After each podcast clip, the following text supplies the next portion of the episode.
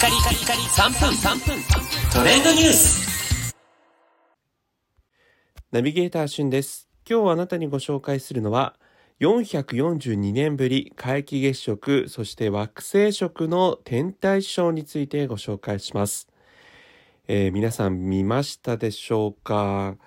日付変わってね、昨日になりますけれども、皆既月食という形で、えー私が住む東京では、もう本当にこう秋晴れという形で雲がね、ほとんどない空でしたので、えーかなりクリアに皆既月食が見れました。まあ見やすい時間帯ね、えー夜の6時ぐらいから、えー、全てが終わるのが、まあ、10時前というような、えー結構こう多くの人たちがまだね起きてる時間帯においてこういった天体ショーが見られるというのは、まあ、私が記憶する限りここ数年十数年なかったんじゃないかななんていうふうに思うんですが、えー皆さんご覧になりましたでしょうか？まあ、あの今日はねすごく晴れてたということもありまして、えー皆既月食本当にこう肉眼でもクリアに見えるぐらいはっきりと東京では見れました、えー日本全国においてもですね太平洋側は非常にこう晴れているということもありまして日本海側の方だとちょっと難しかったかもしれませんが、えー数ね多くの地域で、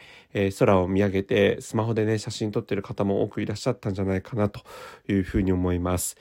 あ、皆既月食自身はですねもちろん年に1回程度のペースでこう起こるんですけれどもあのそこにこう惑星食というね皆既月食中に、えー惑星で月がこうちょっと隠れるというような事象とが起こるというのは非常に珍しくて、えー実際442年ぶりということなんですね。1580年7月26日の、えー土星食以来ということになりますのでまあ織田信長とか戦国時代以来ということになります。えーそしてですねこのまあ惑星食以前は独星食だったんですが今回は天王星食ということでねその辺あたりも非常にこう珍しい組み合わせだったんですが、えー土星食となるようなそういったこう皆既月食中の惑星食が起こるのは次回は2344年7月26日ということで322年後ですねもう本当に地球がどうなってるんだというようなそんな時代になったら、えーまた見られるそうです。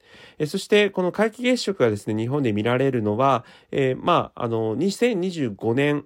9月8日にもですね皆既月食見られるんですが深夜の1時26分になりますので、まあ、同じような今日と同じような時間帯の夜ですね、えー7時前ぐらいからスタートしてというのは2026年3月3日だそうですその日もねまた楽しみですねそれではまたお会いしましょう。Have a nice day.